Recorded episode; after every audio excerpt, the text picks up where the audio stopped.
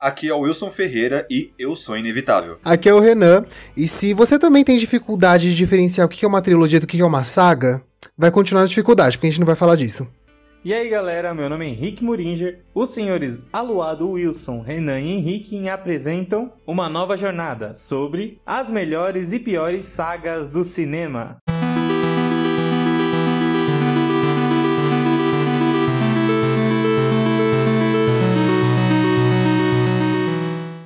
Antes de adentrarmos nesse enorme debate sobre as melhores e piores sagas da história do cinema, eu gostaria de agradecer a ilustre presença do nosso convidado Renan.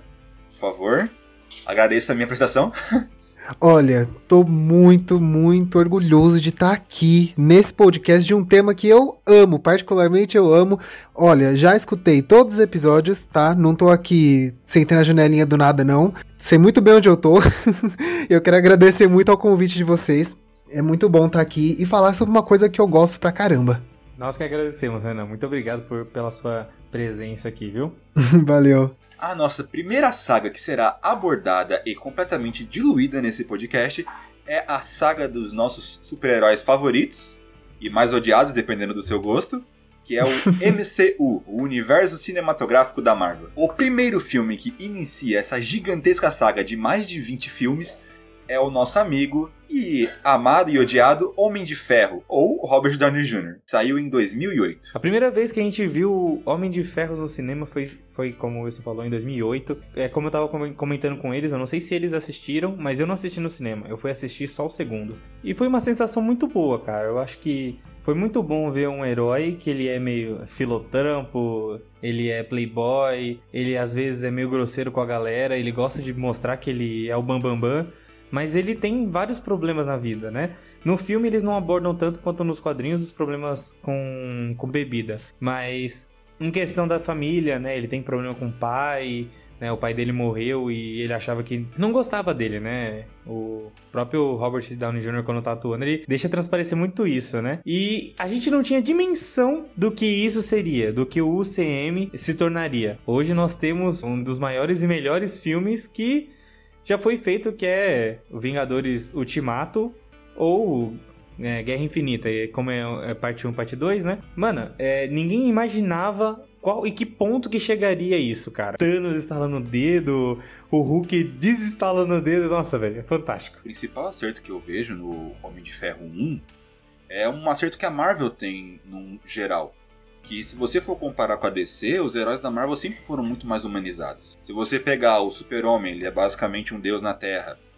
O Batman, por mais que ele seja o mais humano, ele ainda é tratado como um super ultra detetive que tem um QI de 3 milhões e nunca erra e tem a cidade inteira nas costas. Aí você chega na Marvel, você tem um Homem de Ferro que é o cara que não gosta do pai e tem problema com cerveja, tá ligado? É muito. Não só com cerveja, com bebidas alcoólicas no geral. E não só ele, você pega o Homem-Aranha, por exemplo, que ele é um adolescente ferrado que tem que trabalhar ou, ou, estudar, mas tem que também proteger só a vizinhança onde ele está. Então, eu acho que esse é o acerto. É, são heróis muito mais identificáveis. Mano, sim, e também é, na questão das lutas, né? Você pega as lutas da DC, são aquelas coisas que destroem cidades e sei lá o quê. E a Marvel não, é um negócio muito mais contido. Mas se você pegar as duas personagens, no caso, né, que falou do Batman e do Homem de Ferro, meu, são dois caras ricos, sem poderes sobrenaturais, que o único poder que eles têm é dinheiro, e aí eles transformam isso numa coisa fenomenal. A diferença é que, sei lá, o Batman usa a inteligência dele para as lutas e estratégia, ele tem plano para todo mundo, e o Homem de Ferro não, ele usa para tecnologia e faz aquele negócio todo, né? Uma coisa que eu acho engraçado também é que ele não chega necessariamente a, a ser isso, mas ele tem meio que um quê de anti-herói, se você parar para pensar. Ele não é o cara que acredita nos reais na ética da humanidade. Não, no, ele tá pouco se ferrando para muita coisa. Ele, ele, só vira realmente um herói muito mais pra, muito mais pra frente. E tem aquela, aquela ligação no, no Guerra Civil, né? Que é ele se identificando que ele é um herói e que todos os heróis teriam que, entre aspas, ser licenciados, né? E aí o Capitão América fala: não, cara, não, não tem isso. Eu, eu também vejo ele por essa, por essa perspectiva querendo ou não, tudo que aconteceu até meados de 2012 partiu dele, teve um dedo dele. Um dedo dele ou um dedo do pai dele, né? Então você vê, o primeiro filme do, do Homem de Ferro, tudo acontece porque ele é o cara que cria as armas, né? E logo depois ele cria uma armadura que também é uma armadura contra ele, né? Que, que ele cria uma armadura para fugir depois ele vai adaptando e aí uma pessoa copia a armadura dele para crescer. E todos os filmes do Homem de Ferro ele gira em torno disso. Gira em torno da tecnologia, como que o Homem de Ferro criou, e depois os vilões usam para é, o seu próprio mal, né? Para fazer é, entre aspas justiça, né? Cada, cada vilão dele quer, quer, se vingar do Stark. É incrível isso, não sei porquê. E não só os, os vilões dele, isso pegou até a rebarba do Homem-Aranha que o Abutre ele, ele, ele virou vilão por causa do Homem, do Homem de Ferro. E o Mistério também virou vilão porque ele era um ex-funcionário do Homem de Ferro que foi demitido. É verdade, mano. Tudo gira em torno do Stark, é incrível. Não, mano, e tipo, se você parar pra, pra ver o negócio inteiro, se você parar pra ver toda a história, é. Meu, o Stark tá em tudo e a Marvel fez questão de colocar ele nitidamente como o cara mais importante no universo da Marvel, pelo menos no, no cinema, né? Porque o cara chegou lá na frente, ele foi o responsável por muita coisa, ele foi o cara que conseguiu ver, é, é, enfim, o que teria que acontecer e. Enfim, Doutor Estranho sabia também, né? Mas porque ele fez toda a viagem no tempo tempo e tal. E o Homem de Ferro não, né? O Tony Stark era o cara que tava conectado com o Thanos e ele sabia que ele ia ter que estalar os dedos e é isso, sabe? Então, desde o primeiro filme até o último filme des, dessa fase toda da Marvel, o Homem de Ferro assumiu um papel de protagonismo. Isso é verdade. Não só um papel de protagonismo nos filmes, mas um papel de protagonismo na cultura pop no geral. Porque se você analisar, antes de 2008, ninguém fazia a menor ideia quem era Homem de Ferro. Até os, até os fãs mais fervorosos de HQs, quadrinhos, gibis, sei lá como você, você queira chamar, você pergunta pra eles, ô oh, mano, o que, que você lê? Ah, eu leio X-Men, eu leio Homem-Aranha, eu leio Batman. Ninguém lia Homem de Ferro.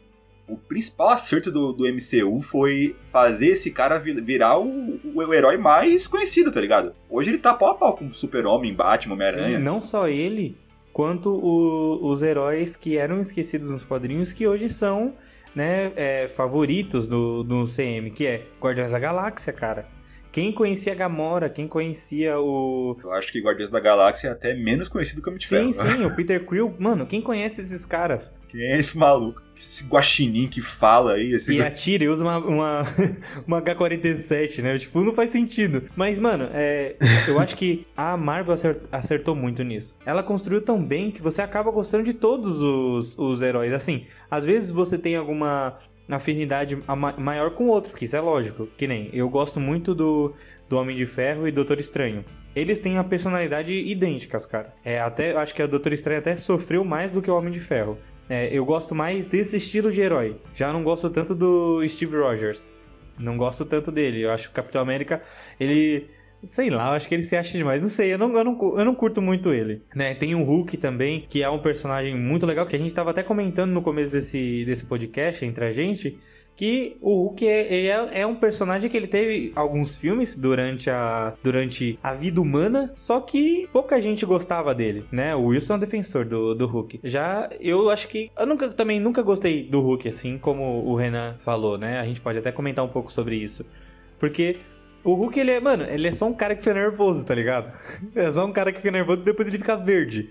Eu assisti desenho dele, os desenhos eu gostava, mas os filmes assim eu nunca fui tão fã. Tanto que esse, o primeiro filme do Hulk que entrou no CM, não foi nem com esse ator que, que a gente tem hoje no, como, como Hulk, era um outro ator, e foi em 2008 também. E não foi um filme bom, na minha opinião, foi um filme bem ruimzinho. Eu considero ele um filme bom, apesar de que se você for analisar Passa ele... Passa no Brasil, tem... né, uma parte, não é? É, sim, ele começa no Brasil, bem, é bem engraçado isso. Eu, eu, só, eu, só, gostaria de saber, um instante, eu só gostaria de saber, porque ele é um cara que se ele estourar, ele vira um monstro gigante verde e ele vai vir pro Brasil? Ah, ah não, tá é tirando, que... né, velho? Você vai ficar nervoso, você fica nervoso faz, no, atravessando a rua. Não faz o menor sentido. Eu sou um defensor do filme do Hulk, apesar de que se você parar pra analisar ele, ele não tem muito a ver com Marvel, ele é um filme um pouco mais sério, não tem muito alívio cômico, mas no geral eu acho o filme decente. O maior problema que eu vejo com o Hulk da Marvel é que eles não tiveram tempo para desenvolver. Por quê? Porque eles não conseguiam fazer um filme solo do Hulk. Porque os direitos do personagem estavam com a Universal. Aí a Marvel só podia usar ele como participação em filmes que não são dele. Ou seja, Vingadores. É, não podia Thor. criar um filme próprio, né? É, o Hulk nunca pôde ter um filme, um filme próprio. E é isso que tornou o, o personagem um pouco fraco, eu acho. Porque ele só conseguia se desenvolver no filme dos outros. Se a gente for ver assim, a, Marvel deveria ter preparado muito melhor o terreno antes de fazer Guerra Civil, antes de fazer Guerra Infinita, antes de fazer muita coisa. Porque o Hulk, é, como você disse, concordo, ele não teve um filme próprio, ele não teve tempo de ser desenvolvido. Até surgiram boatos que teriam, né? Aquele planeta Hulk e tal, acabou não saindo.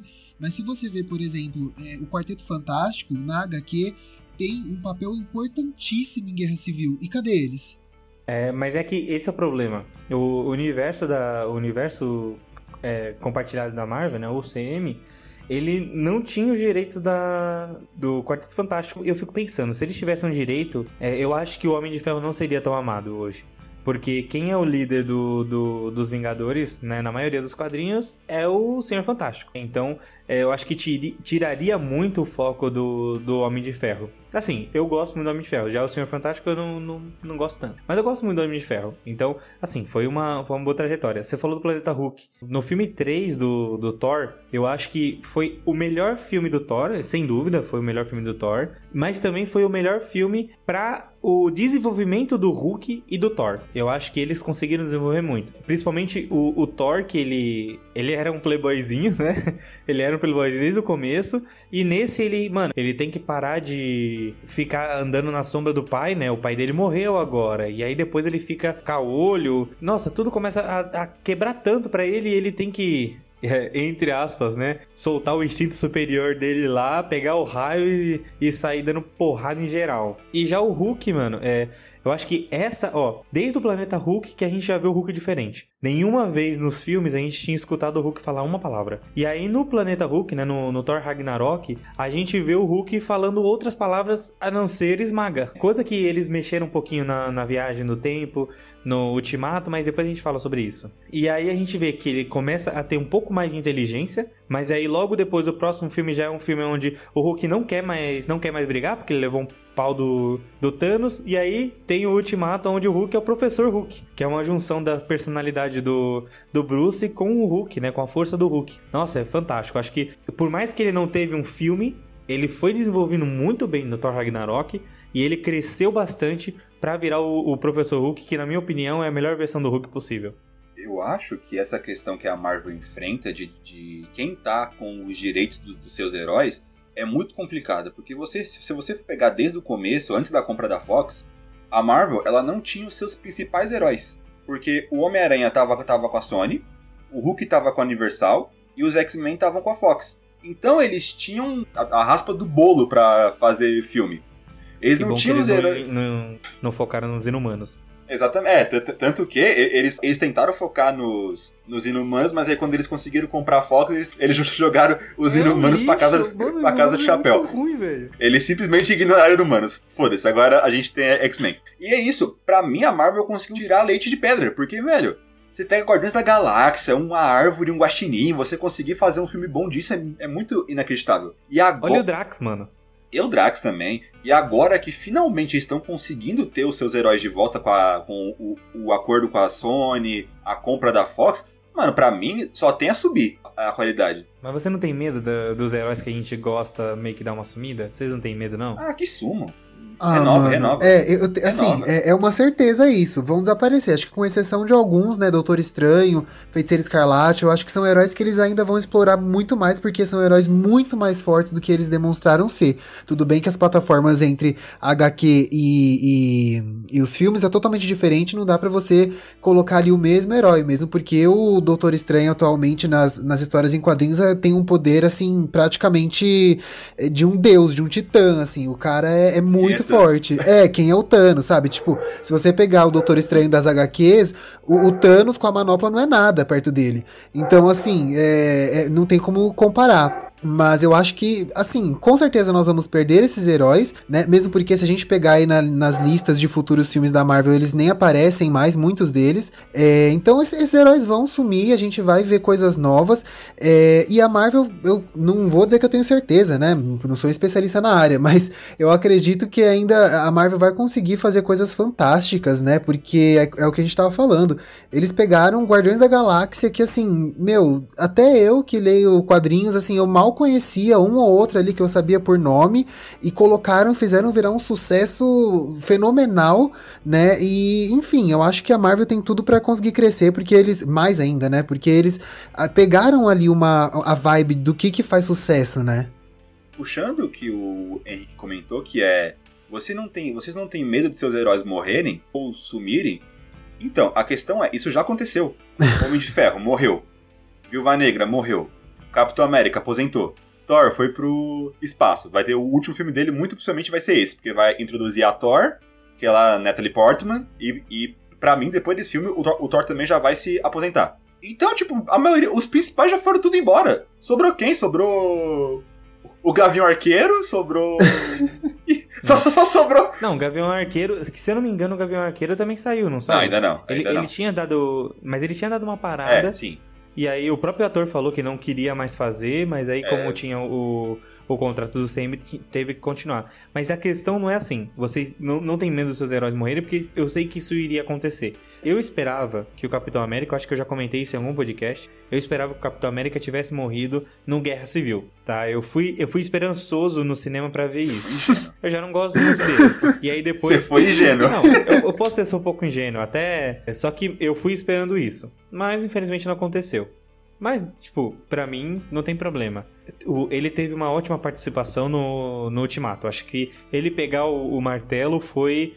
Nossa, o cinema vibrou, cara. Eu fui numa sessão onde tava cheia e o cinema vibrou na hora que ele pegou o, o Mjolnir. Então, é, foi uma ótima participação. Outra coisa, na verdade, não é questão de deles morrerem. A questão aqui era assim, tipo, pô, imagina só, eu gosto muito do Guardiões da Galáxia. Todos, né? O Peter, a Gamora. A Gamora meio que ela morreu, só que existe uma nova que talvez ela não voltou, talvez ela não virou poeira, a gente não sabe, né? Porque tem, acho que no final aparece o Peter Quill procurando ela no, no radar, né? Então talvez ela esteja viva ainda. Mas eu gosto da Gamora, eu gosto do Drax, eu gosto daquela menininha que tem antena, que eu esqueci o nome dela. É, então, tipo, eu, eu gosto do, do Rocket. É Rocket? É, Rocket. Eu gosto do Rocket, eu gosto do, do Groot. Eu sou o Groot. Eu gosto muito, cara. Eu acho isso muito fantástico. E eu não gostaria que esses personagens sumissem, tá ligado? Porque por mais que eles são excluídos, entre aspas, tá? muitas aspas, nos quadrinhos, eu não quero que eles sumam aqui também. Porque eu, eu criei uma, uma aproximação com esses heróis, sabe? Eu gosto muito deles. E aí, mano, só de você colocar o Thor junto com os Guardiões já vai mudar. É porque, tipo, o Thor, ele, ele realmente tem poderes, cara. O, o, o Thor e a Mantis. Só que a Mantis é, o alívio cômico de tudo. Ela e o Drax é fantástico. Chipo acho muito que- eles. Eu acho que todo mundo no, no Guardiões da Galáxia pode ser considerado um alívio cômico. É, isso é verdade. O Exatamente. filme inteiro é um alívio cômico pra Marvel, né? Mas assim, eu gosto muito deles. E colocar o Thor nesse núcleo é, deixa o negócio um pouco mais... Outro nível. É, é, é igual o, Rock- o, o- o primeiro filme do Thor. O Thor chegou na Terra e depois que o Thor chegou na Terra, que meio que deu o instalar pra o universo inteiro atacar a Terra. Porque a Terra tinha poder pra segurar esse- esses ataques. Entende? Então, tipo, é, foi isso. Colocar ele ali vai trazer um novo nível pro Guardiões da Galáxia. Que eu acho que eles não estão. Não que eles não estejam preparados, mas eles não são tão fortes pra isso. E aí o Thor vai ter um destaque que talvez É, eu não, eu, não acho queira, que entendeu? assim, é, não acho que o Thor vá durar muito tempo no, no- com os Guardiões. Eu não acho que seja uma coisa que vai durar. Eu acho que assim, mais um filme acabou, adeus Thor, e é isso, nunca mais vamos ver. Agora, os Guardiões, eu, meu, eu acho de verdade que ainda eles vão durar muito tempo, porque eles fazem parte, eles estão em um ambiente em que a, a Marvel vai começar a explorar, que é o universo, porque assim, até então tudo aconteceu na Terra. Aí chegou o Guardiões da Galáxia. Uau, existem seres lá em cima poderosíssimos. Então agora vamos começar a explorar isso. E aí eu acho que os Guardiões vão durar por muito mais tempo. Enquanto o Thor é isso, sabe? É que nem o, Will falou. É um filme e vamos embora. Acabou. Esses heróis mais novos, Doutor Estranho, Guardiões da Galáxia, eles vão demorar um pouco pra, pra assumir, porque eles são meio novos ainda no MCU. Os filmes deles saíram, se não me engano, em 2015 e 2016. É muito diferente do Homem de Ferro que tem desde 2008, por exemplo. Pra mim vai ter mais uns dois, três filmes do Guardião. Doutor Estranho já- tem segundo filme anunciado, se fizer certo vai ter mais um terceiro e tudo mais. Agora eu tenho uma pergunta para vocês e para as pessoas que estão nos ouvindo.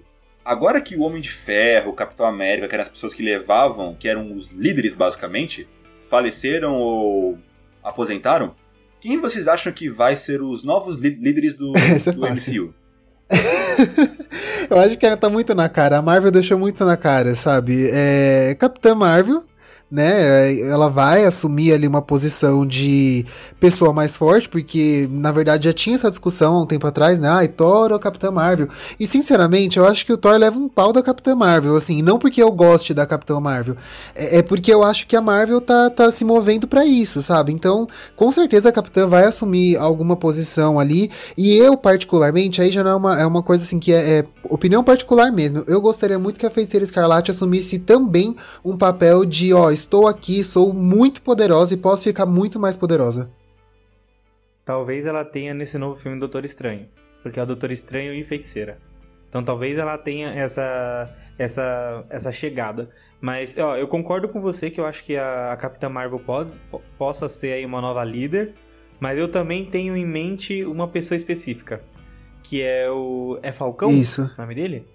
É, o novo capitão, isso. O novo capitão. É, o, o, no, o, novo capitão, que é o Falcão. Eu acho que talvez ele também tenha um, um papel de destaque. Ele e o Buck seja alguma coisa ali, entendeu? É, sabe, talvez, sabe que talvez que não. Sabe por que, Mas... eu acho que eles não têm destaque? Por quê? Tem filme, O Falcão? Não. Tem série. Eu acho que a Marvel ela tá trabalhando meio com isso. Os mais. O, o que vão mais ter destaque ganham o filme, os que menos vão ter, vão ter, vão ter destaque ganham série. Eu concordo. Loki ganhou não, série. Não, não, Loki ganhou Loki, série. O Loki teve um destaque gigantesco. O Loki é mais amado que o, que o calma, no, calma, no, no eu CM. Falando, eu tô falando agora. Eu tô falando agora. Agora o Loki não, não vai mais ter tão, tanto foco assim. Tanto que deram só morreu, a série. Né? É, agora vai ter o, a saída do Loki da, linha, da outra linha, linha temporal. O que eu tô querendo dizer é: se você reparar, os heróis que aparentemente não vão ter muito foco, a Marvel tá jogando tudo pra série. Falcão e Gavião, série. Loki, série. Feiticeira Escarlate, série, ela só sai um, um, pouco dessa lógica porque ela vai estar no filme do Doutor Estranho. Eu vejo a saída do Loki como uma, uma forma de ganhar dinheiro. Eu não vejo como, ah, ele, é, ele não teve um papel tanto de destaque, então vamos dar uma série. Não, é porque ele foi um personagem tão amado que eu falo, mano, eles precisam de série. Eu acho que você não entendeu meu ponto. Eu não tô falando que o Loki não teve destaque, ele teve bastante destaque.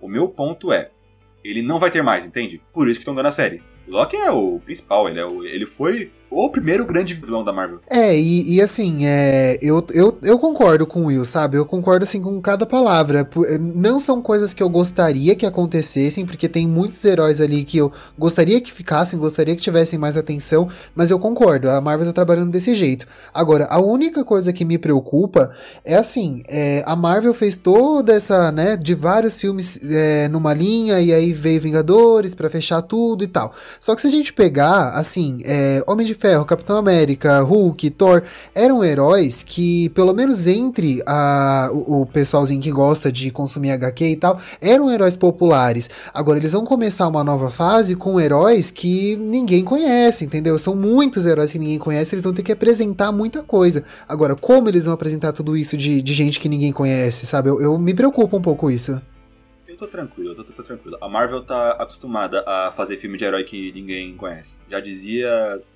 Guardiões, já dizia Homem-Aranha, já dizia. O próprio Vingadores, se você parar pra, pra analisar, eles nunca foram o grupo principal da Marvel. Eles sempre foram segundo plano. Só agora que eles começaram a ter muito mais foco. Se você pegar antes de 2008, Vingadores não era, não era o foco. O foco era X-Men e Homem-Aranha. péssimos também. Exatamente. Puta que me pariu, né, mano? É, depois daquela primeira trilogia do Homem-Aranha, só veio merda, na minha opinião. Ah, o Top Maguire? Isso, isso, do Top Maguire. É, depois só veio merda. Aí depois eles fizeram aquele é, De Volta ao Lar. Isso. Foi uma menção, tipo, é, a Marvel, tipo, foi uma brincadeira, né? Teve duplo sentido. De volta ao lar do Homem-Aranha está voltando pro lar dele, que é a Marvel. E do Homem-Aranha voltando pra casa, realmente. É bem engraçado. E, e, o último filme também foi uma, que uma pega, tipo, longe de casa. Que meio que é o. Acabou o contrato. É, de novo, é o. Isso, acabou o contrato. Ele tava acabou o contrato. pra Sony. Ai, gente, não, olha, eu acho, eu acho de verdade, assim, eu gosto muito do Tom Holland como Homem-Aranha, eu gosto, tem, tem gente que critica porque eu, eu falo isso, mas eu gosto ah, de eu verdade, gosto, eu, eu acho que ele poderia ser um Homem-Aranha muito bom. O problema é, é o, o, são os roteiristas dos filmes dele, porque se você pegar é, quando ele aparece, né, lá no final de, de Guerra Civil, pegando o escudo do Capitão América, não sei o que, tendo aquele jeito de moleque e tal, meu, eu achei de verdade que uma das melhores cenas do filme todo foi o Homem-Aranha Chegando e fazendo todo aquele negócio lá. Agora, eu, eu criei por causa disso uma expectativa gigantesca pros filmes dele. E, meu, não teve uma coisa boa em nenhum dos filmes. Ah, no, é, eu, eu, eu, o primeiro foi bom, do Tom Holland, mas o segundo eu achei. É que assim, é, isso é uma coisa que eu tava conversando, conversei com o Wilson, conversei com a minha namorada também já sobre isso, que o filme do Homem-Aranha, esse Longe de Casa, ele não é um filme do Homem-Aranha. Ele é um filme do Homem de Ferro que o Homem-Aranha tá tentando tomar pra si, tá ligado? Porque, mano, em todo lugar Uhum. tem Homem de Ferro. Em todo lugar tem uma foto, tem um pôster, tem um homenagens pra ele. Então, tipo, tudo bem. É, ele morreu e tá todo mundo sofrendo com isso, né? Quem será o próximo Homem de Ferro? Mas o filme, ele gira tanto sobre isso que o Homem-Aranha, ele é nada. Ele é é, um nada. Homem Eu de acho Ferro que a- Júnior. a- Isso, então, tipo, é, você tá apagando a, a- apagando uma pessoa do, do CM pra que ele seja uma cópia genérica do Homem de Ferro. Eu já, assim, eu adorei ver ele montando uma armadura, né? Montando a armadura dele, colocando igual o Homem de Ferro fez, e até o, o cara lá que era o motorista, esqueci o nome dele, é, É. colocando a música, colocando a música do, do Iron Man. Cara, fantástico. Só que, pra mim, a única parte boa foi essa. Entende? E assim, tem, tem muita coisa pra vir aí, né? O Doutor Mistério talvez esteja vivo, eu já conversei isso com o Wilson. Talvez o Doutor Mistério esteja vivo e, e apareça de novo. É, agora o Homem de, o Homem-Aranha, ele infelizmente todo mundo sabe quem é ele, né? Que é o Peter Parker. Só que, ah, sei lá, eu não, eu não sei, eu não sei o que esperar de Homem-Aranha hoje, né? No, no CM, talvez a maturidade. Talvez a maturidade mude um pouco, porque agora ele vai Uhum. ter que ser muito mais responsável, porque agora todo mundo sabe quem é o Homem-Aranha. É que pra mim essa é a maior cagada dos filmes da Marvel, desse último, por exemplo. O Mistério, ele é, ele é um vilão excelente. Pra mim, a melhor cena do filme é aquela cena de loucura do Mistério fazendo um bilhão de holograma, aí traz o Homem de Ferro zumbi de volta só pra assustar o, o Homem-Aranha. É uma cena genial. Só que a o maior problema é o que, é o, que o, o Henrique comentou. Eles estão, entre aspas, jo- jogando fora um personagem muito bom, que é o Homem-Aranha, e colocando uma capa de Homem de Ferro Júnior por cima. Eu acho isso uma merda. Isso, isso é verdade. Tanto que eu acho o Homem-Aranha um, um herói, um, um herói muito mais da hora do que o Homem de Ferro. E isso me ofendeu de um jeito. Eles tratarem ele só como um Homem de Ferro Júnior. Mano, puta que pariu. Eu até cheguei a, a a conversar isso com o, o Renan. Que eu acho que ele foi ver o filme com uma expectativa errada. Ele foi ver o filme com uma expectativa, expectativa de uma- de uma história super construída, de um drama do Homem-Aranha enfrentando e vencendo as, as dificuldades, e o filme não era isso. O filme ele era uma coisa muito mais. Sessão da tarde. É, e também, é, eu acho que não só isso, mas esses dias mesmo eu vi uma, uma comparação que fizeram sobre é, com o primeiro filme do, do Homem-Aranha, né, com o Tobey Maguire, e o filme com o Tom Holland. E, tipo, você nota as diferenças, assim, meu, é, é- é grotesco, assim. Principalmente na questão, que eu gosto muito nas lutas do Homem-Aranha, que ele é todo ágil, né, ele passa por lugares pequenos e se mexe de uma forma muito legal. E o Tom Holland não tem nenhuma cena, tá, não vou dizer nenhuma, mas ele tem pouquíssimas cenas em que ele é, tem ali uma coreografia, um, um jeito de se mover legal, sabe? Não tem aquela coisa esguia e ele se des- ele Ele desvia de um aranha, tudo ele e sabe assim? um. Ele não parece, Ele exatamente. parece muito mais um exatamente. cara que manja muito de E parkour. parkour. Só que, só que assim, gente, Uhum. é, eu gosto muito disso no Tom Holland, porque, mano, é, além de ator, ele é, se eu não me engano, ele é um acrobata, cara. E eu gosto muito do que ele faz no filme, cara. Muito. Sinceramente, eu não vou mentir. Eu gosto muito mesmo, porque é, ele mostra. Ele mostra ele ali. Eu gosto muito. Tudo bem. é, o Tom Holland, ele. ele tá fazendo o papel de criança, né? É um adolescente e tudo, passando pela puberdade, né? Gostando da primeira namoradinha dele, que é MJ, que não é Mary J. Isso é legal. Só que ele tem algumas coisas que ele já, já deveria estar um pouco mais maduro. Né? É a única. A, a minha crítica ao, ao Homem-Aranha, o personagem do Tom Holland, é essa. Ele poderia ser um pouco mais maduro. Mas em, em relação às acrobacias, ele realmente parece mais um cara que faz parkour. Mas é mais questão que ele é um acrobata, né? Então ele realmente, a maioria das coisas ali não é um dublê, é ele Mas mesmo eu que acho tá que fazendo. essa questão da maturidade, eu acho que vai ser o foco do terceiro filme, porque já que agora a identidade dele foi revelada pra todo mundo, o que vai cair em cima dele de vilão, muito possivelmente o próximo vilão desse filme do, do 3 vai ser o Sexteto Sinistro. Ah, eu também pensei por causa do final do primeiro filme. É, porque o final Porque do o primeiro filme apa- o aparece Abutre. o, Isso, aparece o escorpião conversando com o Abutre. Então já pode puxar o, o mistério voltar, trazer mais, mais alguns vilões e fazer o sexteto. E vai ser uma complicação tão grande pro Homem-Aranha que ele vai aprender a ser mais. a lidar melhor com isso, e ser mais, e ser mais maduro. E o que esperar dessa nova fase, né? Essa nova fase do, da Marvel no cinema vai ser uma coisa fantástica.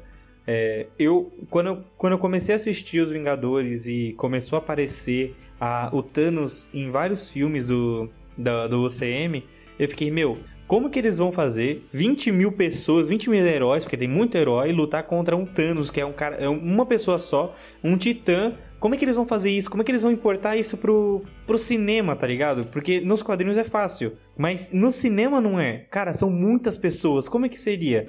E os Vingadores Guerra Infinita me deixou, tipo, uma certeza. Ó, beleza. É, o Thanos é muito poderoso, ele, ninguém consegue ganhar dele. Então, tá. é, aconteceu o que eu achei. Ele ia derrotar um por vez e depois fazer o estrago que ele queria fazer. E aí, no Ultimato, teve a grande batalha, a grande batalha épica do- dos grupos, né? Dos Vingadores, que eram muitos heróis, contra o exército do, do Thanos e o Thanos. E é o que eu mais. Mano, eu, eu curti muito porque eu, eu consegui ver o que eu queria. Eu consegui ver todos os heróis tentando bater no Thanos e o Thanos, tipo, não fazendo uma filinha dos heróis pra bater nele, mas todos juntos, lutando, tipo, dando soco na cara dele. E aí vem, vem Thor, aí vem Capitão América rodando o Mjolnir, aí vem Homem-Aranha. Nossa, mano, o grupo das minas tretando junto, cara, que fantástico. Nossa, pra mim foi fantástico ver aquilo. É, nossa, foi muito bom, assim. Foi uma sensação muito boa, porque eu me surpreendi em ver o que o cinema conseguiu fazer, né? Conseguiu trazer todos aqueles heróis pra lutar contra uma pessoa só e essa uma pessoa ainda conseguindo aguentar, tá ligado? Aguentar tanta porrada e dar tanta porrada. Pô, ele destruiu o Thor,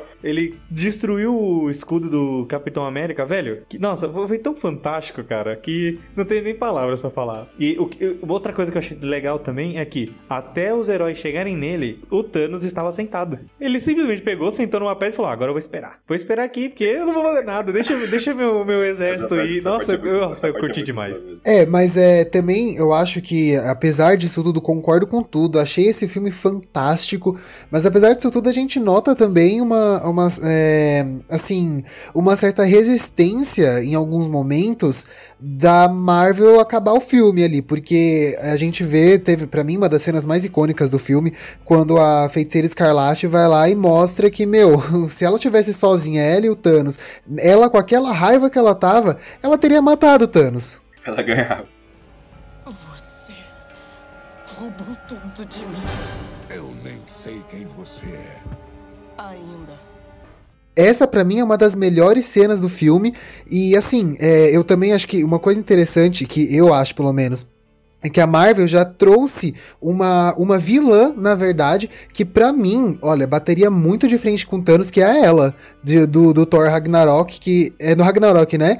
Que é que ela aparece. E, meu, eu acho que ela é, assim, fenomenal de verdade. Eu acho que ela foi super mal aproveitada como vilã, porque ela poderia ser muito mais forte que aquilo. E ela, eu acho de verdade que ela poderia muito bem bater de frente com Thanos. É porque o, o, o maior problema da Hela é o que a gente tava comentando antes, que eles não tinham um filme do Hulk, só que eles queriam fazer um, um filme do Hulk.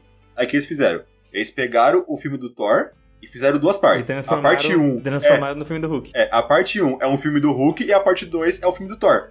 Aí o que acontece? Essa parte 1 do filme, que é feita pra você desenvolver o vilão, eles não desenvolveram porque estavam desenvolvendo o Hulk. É, isso é verdade. Aí a Hela ficou meio, jo- a Hela ficou meio jogada. Pra mim, esse filme tinha, tinha que ter duas partes. Thor 3, parte 1, Planeta Hulk, parte 2, Ragnarok.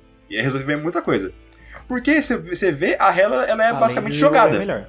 Ela é jogada só pra ter um vilão. Não, e é uma coisa que assim, é, eu vi muita gente criticando esse, o Ragnarok. É, realmente, assim, algumas críticas são bem válidas, mas eu acho esse filme fenomenal, com, esse, com exceção dessa. Exatamente do que você falou agora, de ser, ter uma divisão para ela poder desenvolver muito bem é, a, a Hela como, como vilã, porque ela é muito forte.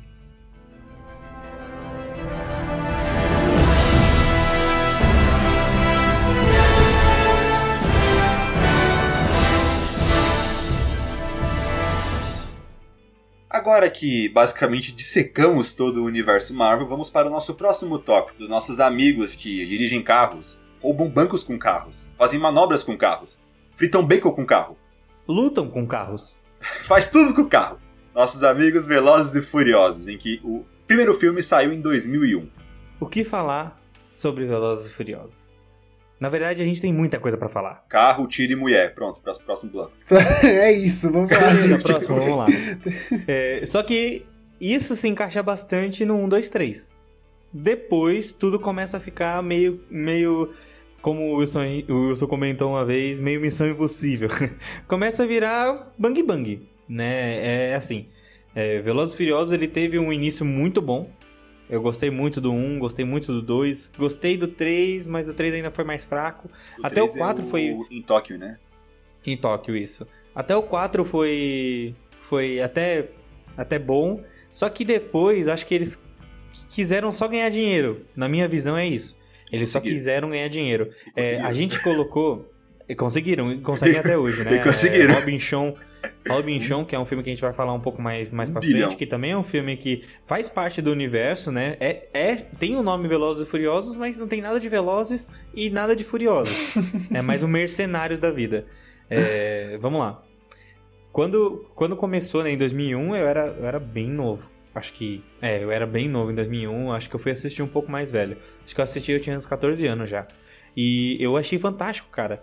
Porque, mano, imagina só os carros com nitro, pá. Pô, Need, Need for Speed, velho. Eu jogava Need Need for Speed Carbon mandar um na- abraço. no, no, no PS2, velho. Então eu adorei, cara. Eu achei fantástico demais. E o 2 ainda foi melhor que o 1. Só que aí o 3 já, já deu uma diminuída, né? Mudaram alguns atores, mudaram o núcleo todo. Só tinha o Toreto no final. E. E aí o 4, eles já começaram a puxar um pouco mais, né? Um pouco mais de missão, e isso já não, não me interessava tanto. E aí eu acabei abandonando a série por um tempo e voltando no, no 8, que também era. Não era mais Velozes e Furiosos. Na minha opinião, não é mais Velozes e Furiosos. É, na minha opinião, é qualquer outro tipo de filme de. de. Meu, ele se encaixa mais em triplo X, que o Vin Diesel também fez, do que em Velozes e Furiosos.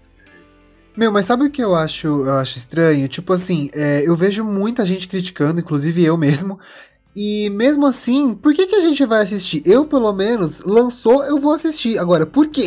Será que é uma esperança que eu tenho lá de lembrar dos outros filmes pensar, não, agora vai ser bom, agora vai ter Velozes, vai ter Furiosos, vai ter carro, vai ter corrida. Chegar lá, não tem. Eu acho que isso acontece num tema que a gente vai conversar aqui.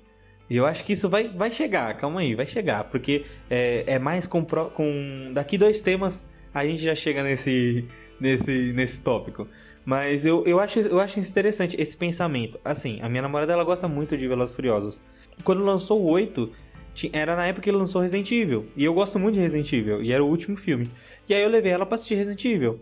E tava passando Velozes Furiosos. Era o primeiro horário. E aí eu falei, ó amor, a gente vai vai ter que esperar mais ou menos umas duas horas pra assistir nosso filme do Resident Evil. E ela falou, ah, vamos assistir então Velozes Furiosos. Na hora eu olhei pra ela e falei, não, você tá brincando com a minha cara. Velozes e Furiosos a gente vai assistir, já tá no 8 já, o que a gente vai fazer da vida? Aí ela, não, vamos assistir, talvez seja bom. E eu, né, fui, fui de mente aberta. Eu falei, meu, graças a Deus eu vou assistir Resident Evil 6. Porque esse daqui vai ser muito ruim. Mas eu saí do cinema assim, ó. Não é Velozes e Furiosos, mas foi um bom filme. O, o 8 foi muito bom e isso me deu vontade de assistir Robin Sean. Eu acho que toda essa. é, esse filme me deu a vontade de voltar a assistir Velozes e Furiosos. Apesar de não ser mais. Mas me, me fez vontade de assistir, sabe? Me deu vontade. Porque, mano, é, ele, ele. É assim. Ele usa o clichê do bonzinho ficar do mal. E aí depois você descobrir que o bonzinho não tava do mal. O bonzinho, ele tava só sofrendo uma pressão psicológica que ele precisava fazer algumas coisas que eram necessárias, né, Pra salvar a família dele. Tipo, pelo clichê é ruim, mas o filme em si foi um filme, cara, é, com muitos efeitos visuais fantásticos, cara. Eu curti. Eu, eu não vou, eu posso ser julgado, vocês vão hatear esse podcast, mas mano, eu curti muito do, do Velozes e Furiosos 8 e o Robin Sean, né? Apesar de não ser, tá, gente? Não me julguem. Não é Velozes e Furiosos mais. Agora é qualquer filme de, de missão. É, mas eu concordo muito com uma coisa que você falou, que realmente, assim, se você vai é, pensando lá nos primeiros filmes, você vai se decepcionar. Mas se você pensar, pô, tá, eu vou assistir como se fosse uma outra franquia, uma, uma coisa nova, aí é um filme bom. Só- ele só não é um filme bom dentro dos parâmetros dos primeiros filmes. Eu acho que esse é o maior exemplo do filme que acaba se, se, se se perdendo. Outros tópicos que ficaram fora do nosso podcast, como Sexta-feira 13, Fred Krueger, que é a mesma coisa. É um filme que no começo é uma coisa, aí quanto mais sequências vão fazendo, mais, vira uma coisa completamente diferente. Jason era um filme de. Jason e Fred Krueger era um filme de terror, suspense, medo. E quanto mais sequências foram sendo feitas, mais galhofa e engraçado foi ficando. Velozes e Furiosos é a mesma coisa. Filme 1. Ação, corrida, gangue, roubo, mais gangue. Eles até têm o acerto que eu acho que o Homem de Ferro tem, que é fazer personagens que não são realmente heróis. Porque, querendo ou não, um é, um é membro de gangue, o outro, o outro rouba, rouba a pessoa, o outro é um policial infiltrado. Então, é uma galera com uma índole meio questionável, saca? Sabe, eu acho que tem um filme muito antigo do Nicolas Cage que chama 60 Segundos. Esse filme é mais Velozes e Furiosos que qualquer, qualquer filme depois dos 5 do Velozes e Furiosos. Qualquer um. Porque 60 Segundos não é um filme muito bom, não. Ele é um filme que. Ele fica ali na média, não é, não é, não é ruim, mas também não é bom. Mas é um filme que trata muito mais de carro do que esses novos filmes do, do Velozes e Furiosos. Sabe? Eles querem fazer um universo compartilhado tipo da Marvel, tá ligado? Mas não, não, não é, não tem, não tem papel para isso, tá ligado? Não, mas, assim, apesar de a, a, gente, no nosso tema hoje, a gente tá falando de melhores e piores. E eu acho que Velozes e Furiosos se enquadra no segundo, em as piores sagas. Porque é um, é, são filmes que não evoluíram bem com, com o tempo e trocaram de gênero, né? Não, não são mais... Né, não, não é mais a mesma coisa. É, e olha que Velozes e Furiosos, é, acho que foi um marco na história do cinema, porque, meu, eles lançaram esse tipo de filme, não foram pioneiros nesse estilo de filme de carro, corrida, não sei o quê, mas quando eu vejo que vai lançar algum filme de corrida, já penso em Velozes e Furiosos, já serve como um parâmetro para mim. Eu lembro quando lançou o filme do lançou um filme do, é, do Need for Speed, né? Ou alguma coisa assim. E, meu, eu, tipo assim, eu, Nossa, pra mim aquilo. Ruim. É, muito ruim. Eu vi ali uma continuação de, dos filmes ruins de Velozes e Furiosos, sabe? Assim, é, é, é, Meu, sei lá, eu acho que o único filme é, que veio mais pra frente do Velozes e Furiosos que teve um hype foi o 6, né? Se eu não me engano, que, que, foi, que foi a morte do Paul Walker, que no final ele vai embora e tudo mais. Então, assim, eu acho que foi o único filme é, do Velozes e Furiosos que teve um puta de um hype, né? E só que mesmo assim a galera ah, é, a galera não, falou sete, muito não, bem, sete. tipo, a galera, ai não, porque é um puta de um filme, não sei o que. Eu, sinceramente, não achei. O final foi emocionante? Foi, mas não foi emocionante porque foi construído muito bem, mas foi emocionante por causa da, mor da morte do Paul Walker. Não é o 7? É, é o 6 ou o 7, é um dos dois. Não, eu acho, que é o 7. Eu acho que é o 7, porque o 6 é o que se passa no Brasil. Ah, isso, isso, isso. É tanto filme, mano, que a gente nem lembra mais. Ah, é, e eu não, só assisti é uma vez. Bagunça, não dá, não dá. E o, o Toreto, que tem uma mulher no Brasil, e depois descobre que a mulher dele tá viva e. Olha, é tanta bagunça, é tanta bagunça que acaba virando cômico, né? A gente tá rindo porque a gente tá rindo de tristeza. Exato. Que não dá, velho. É muita bagunça, é assim. Eu, eu cansei. Eu, canse, eu, eu cansei de assistir Velozes e Furiosos. Eu quero assistir coisa nova. É por isso que eu, é por isso que eu assisti o 8 e achei. Não, não, eu sei que não vai. É por isso, é, é o que eu tô falando. É, eu cansei de assistir Velozes e Furiosos porque 4 e 5 não foram tão bons. Mas o 8 foi bom. Então, como, como ele hoje não é mais a mesma coisa, é outro, outro gênero, tá mais legal de assistir. Porque não tem mais o que fazer com o carro, gente. Vai fazer racha, não, tem, não pode mais fazer racha. Olha, olha só, no, no Brasil você vai colocar o quê? É, é 50 km a marginal. Como é que vai fazer racha na marginal? Não tem como. Vai fazer racha, vai fazer racha onde? Né? Fazer... Qualquer lugar você toma multa. Melhor fazer racha de patinete, sei lá. Fazendo um pouco o papel de advogado do diabo. Lá vem. Eu acho que eles fizeram essa mudança justamente porque acabou as ideias de carro, sabe? Exato. Mas aí eu também não considero isso uma boa desculpa, porque era só encerrar a franquia Velozes e Furiosos e fazer uma nova. Com as novas pois ideias é, que você não, quer fazer. Exato, essa é uma coisa muito louca. E isso, e isso não. Tipo, a gente tá falando agora de Velozes e Furiosos, mas isso acontece com muitas sagas, muita, em livros também, em quadrinhos também, em todo lugar, sabe? Eles criam. Os produtores vão lá, criam uma história que não é uma história grande, porque é o que a gente tá falando. Meu, tá, beleza, é uma história de corrida, gangue, não sei o quê. Um é, exatamente, sabe? E aí, tipo, a história é pequena, a história foi programada para ser aquilo. E aí você vê, putz, tá ganhando dinheiro pra caramba, um monte de gente não assistir. Aí começa a encher linguiça e acontece o quê? O que aconteceu com o Velocity. É, isso, isso.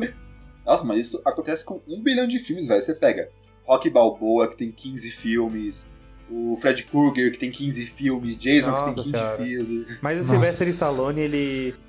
O, o Stallone, ele gosta de, de gerar dinheiro com a mesma coisa. Por isso que tem três mercenários. Por isso que tem Rock Balboa pra cacete. Por isso que Porra. todos os filmes dele tem sequências gigantescas. É, é, porque ele gosta de gerar dinheiro.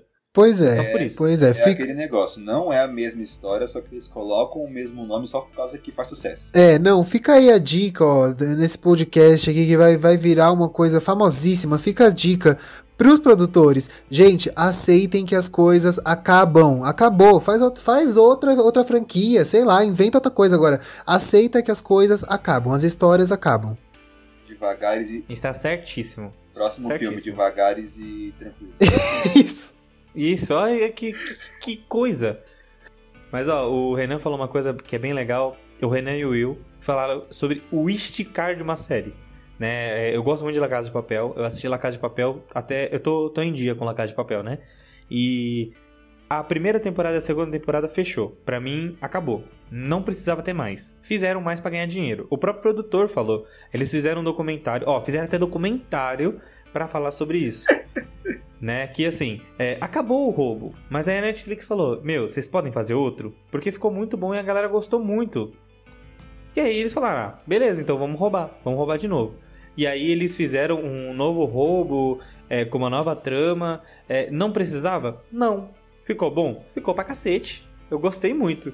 Mas eles estão fugindo, cara. Eles estão fugindo. Tipo, eles estão eles só prolongando. Tanto que geralmente é pra, dá pra terminar em duas temporadas. E essa daqui, esse novo roubo, já, é, já vai pra terceira temporada dela. Né? Teve a primeira que foi o início, a segunda que foi meio que a metade pra começar a se. começar Porque a primeira foi um. Foi, tá, du- tudo deu errado. Aí. Não, não a primeira, a primeira, tá? A primeira desse, desse novo roubo. Tudo deu errado. Aí a segunda, tudo começou a se ajeitar. E essa terceira aí, a Netflix já colocou até um pôster de máscara do Dali quebrado. Ou seja, parece que vai dar merda de novo. Então é assim, é, eu tô esperançoso? Tô. Mas não deveria ter. Não deveria ter mais La Casa de Papel. Mas, já que vai lançar, lança aí. Por enquanto eu tô gostando. Uma hora talvez eu pare. Mas por enquanto tá bom. É porque essa questão de esticar uma história que já acabou, eu acho muito um tiro no escuro. Porque ou você faz uma coisa completamente ge- genial que renova a franquia, ou melhor, vai ficando cada vez pior. Existem casos de você fazer uma história nova de uma coisa que já teve um fim e ficar bom, tipo, um novo God of War, pelo amor de Deus. Morri do começo ao fim de jo- jogar aquela bagaça. Resident Evil 7 também, pode se considerar. Mas a maioria eu acho muito ruim. Indo por essa linha de vamos esticar que deu errado, vamos trocar um pouco pra vamos esticar que vai dar mais certo ainda. Harry Potter é o espelho disso. É um filme que. é, são filmes, né? Foram oito filmes de sete livros. Que deveriam até ser mais, porque a Ordem da Fênix é bem ruim, mas de boa. Vamos continuar, né? É, mas eles também esticaram e deu muito certo. Animais Fantásticos é realmente fantástico. É muito bom. Então vamos falar um pouco sobre Harry Potter. Uma das maiores sagas do. Animais? Fantásticos, Não, né? Animais Fantásticos é muito bom. Calma aí que a gente vai chegar, calma aí. A gente vai falar um pouco de Harry Potter, depois a gente chega lá. Antes da gente falar de da parte ruim, que é Animais Fantásticos, vamos falar da, da parte boa. é- Ah, eu vou matar o Wilson. Não, hoje, hoje eu vou matar o Wilson. Vamos falar da parte boa, vou falar da parte boa, vamos falar do. Do Harry, do Harry, Harry garoto, Harry infância, Harry antes do 7x1. Harry Potter foi uma saga lançada em 2001, tá? A gente tá falando de filmes, não de livros, tá bom, galera? Se eu não me engano, o livro foi em 1996, não tenho certeza. E logo de, de cara já tava batendo de frente com Senhor dos Anéis, que acho que, meu, a treta foi em torno disso. A gente tem um mago que é porradeiro, pega uma espada pra ir matar os, os orcs, e um mago que mexe na varinha. Mas né? Deu uma treta gigantesca aí entre as duas comunidades, mas Harry Potter conseguiu sobressair. Na minha opinião, tá? Ah, gente. Não, é assim, é, eu sou Potterhead, né, assim, real, muito, muito. O meu quarto, assim, é, é, é Harry Potter. Eu tenho muita coisa. Eu tô aqui no meu quarto olhando, eu tenho o quê? Eu tenho um bestiário colado na minha parede, eu tenho foto dos Comensais da Morte, da Ordem da Fênix. Eu, eu amo, assim, de verdade. O Will me conhece há, há um tempinho aí pra saber que eu sou, assim, até um pouco fanático, até um pouco esquisito, talvez. É, mas eu gosto muito. Mas assim, né? Não, eu não ia comparar, mas já que compararam, eu acho que Senhor dos Anéis tem uma história incrível. O Tolkien, é, eu acho que para mim foi um dos caras mais geniais que já existiram na história. Ele escreveu uma coisa incrível, fantástica, assim como a J.K. Rowling. A diferença é que a J.K. tá cagando agora, né? É, enfim, eu acho que é bem até problemático as coisas que ela, que ela pensa, as coisas que ela fala, considerando que ela é uma das pessoas mais influentes do mundo, né? Mais conhecidas do mundo. Então, meu, acho que ela deveria tomar cuidado com isso. Mas, ao mesmo tempo, Harry Potter é muito maior que J.K. Rowling. Eu acho que ela, ela, não, ela não tem dimensão do que ela criou, né? E, enfim, eu sou muito fã, então, olha, eu, posso passar horas aqui só elogiando. Sim, é. Eu tava fazendo uma brincadeira, logicamente. Ambos, ambas as sagas são, são boas. Senhor dos Anéis tem um universo fantástico. Né, tem um universo. É, o universo deles é assim, é, é outra dimensão, tá ligado? Eu acho que quem, é, o, quem criou o Senhor dos Anéis, ele tem ali. Ele não mora no mundo. Não mora no planeta Terra. Ele não é daqui. Porque para ter aquela imaginação para fazer um universo tão gigantesco, né, e tão rico em detalhes, né, rico em, em criaturas, é, nossa, é, é fantástico, é lindo. Já o Harry Potter, ele, ele meio que mescla, né, as, as, o, o, universo mágico com o universo que a gente conhece sempre, né, o, o universo trouxa, né? Então, e eu acho que é por isso que eu gosto mais, né? Eu gosto mais pela questão do, do trouxa, né? Porque, mano, quem que não tinha 12 anos e não queria receber uma carta de Hogwarts? Eu tenho a minha carta. Né? Porque, mano. eu tenho, eu tenho minha carta também. É, só que eu não fui, desculpa, eu não fui pra Hogwarts, não, né? Prefiro a, a, o Castelo Bruxo aqui do Brasil. Então, vamos lá. Eu curto muito Harry Potter. Eu, eu, eu também sou um grande fã né? Li, li livro, vi filme, é, sigo a J.K. Rowling na maioria, na maioria do que ela faz. Só que assim, é, ele falou num ponto, ela tá cagando. Por quê? Porque eu acho que acabou, tá ligado? Acabou pra ela. Tanto que ela nem faz mais direito o, os livros, né? Tanto que os livros de Animais Fantásticos não são livros reais. É o próprio roteiro do filme. Né? Então ela está mais focada no filme em si. Só que ela criou um universo tão grande que é o que, que, é o, que o Renan falou ela não tem mais a dimensão do que pode ser criado, né? É assim, tem algumas coisas que são forçadas? Tem, mas são, é, é assim, é, é, um universo que dificilmente você vai ver erros. Dificilmente você vai ver, olha, a J.K. Rowling ela falou nesse livro aqui e no livro seguinte ela, ela correu atrás. Não, é sempre a mesma história, ela nunca volta atrás na, na, na no que ela escolhe. Né? O protagonista, nem se fala, o Harry Potter é fantástico. O, o Daniel, que é o cara que fez o Harry Potter, mano, ele foi fantástico na, no, nos filmes inteiros, né? É, agora, só gostaria de colocar uma aspas, que foi muito triste. É, eu sempre assisti Harry Potter dublado e foi muito triste saber que o dublador morreu, né? Num, num confronto com a. Ele era policial e no confronto com os bandidos ele acabou é, morrendo, infelizmente né? Ele foi um ótimo dublador, ele dublou é, filmes fantásticos, dublou Harry Potter desde criança, né? Foi, assim, é, meu respeito esse cara, teve meu respeito, sinceramente. Eu segui Harry Potter desde que eu era criança, né? A minha tia, em 2001 também era novinho, mas logo, acho que em 2003, aí eu já estava assistindo já Harry Potter. Minha tia gostava muito e ela já tinha lido alguns livros. E o universo é tão fantástico que é, é tudo tão encaixado, é tudo tão lindo e, mano, não, ah, sabe, não tem que falar, velho. É, é fantástico. É um universo tão gigantesco que. Ah, é muito bom. É, não, isso é verdade. Tem uma brincadeira que eu sempre faço que é: você percebe que uma coisa faz sucesso quando começa a surgir um monte de cópia dela. E o que Harry Potter trouxe foi a moda de fazer filme baseado em livro. Você tinha antes Senhor dos Anéis, mas ela era um caso muito isolado. Depois que veio Harry Potter, a moda em Hollywood era pegar livro e fazer filme. Veio Jogos Vorazes, veio Crepúsculo, veio Divergente, Convergente, Detergente, veio até livros adultos como 50 Tons, tons de Cinza nessa, nessa leva.